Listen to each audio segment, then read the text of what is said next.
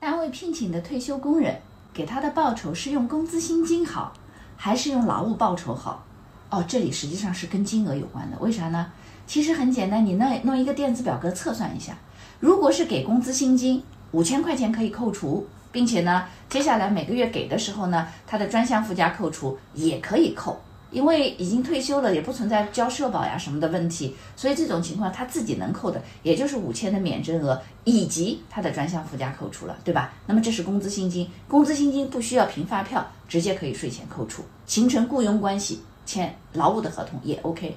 那如果你支付的是劳务报酬，就有一个问题了，劳务报酬正常你在支付的时候是。不能有任何的其他扣除，当然啊，是指个人所得税在计算的时候，你是可以，呃，四千以内扣八百，超过四千打八折之类的。但是呢，它不能扣五千块钱的免征额，也不能扣专项附加扣除、劳务报酬，并且还有一个劳务报酬是需要到税务局代开发票以后才能在企业所得税前扣除。但呢，劳务报酬的个人所得税，它比工资薪金的个人所得税总体下来在综合所得里更低，为什么呢？劳务报酬虽然是需要代开发票，但是个人增值税原则上百分之三。但是呢，劳务报酬你只要超过四千以上，它是打了八折以后进综合所得，而到综合所得年底的时候，同样一年可以扣六万块钱的免征。同时，如果你有专项附加扣除，汇算清缴的时候一样可以扣除。所以等于他个人所得税的计算的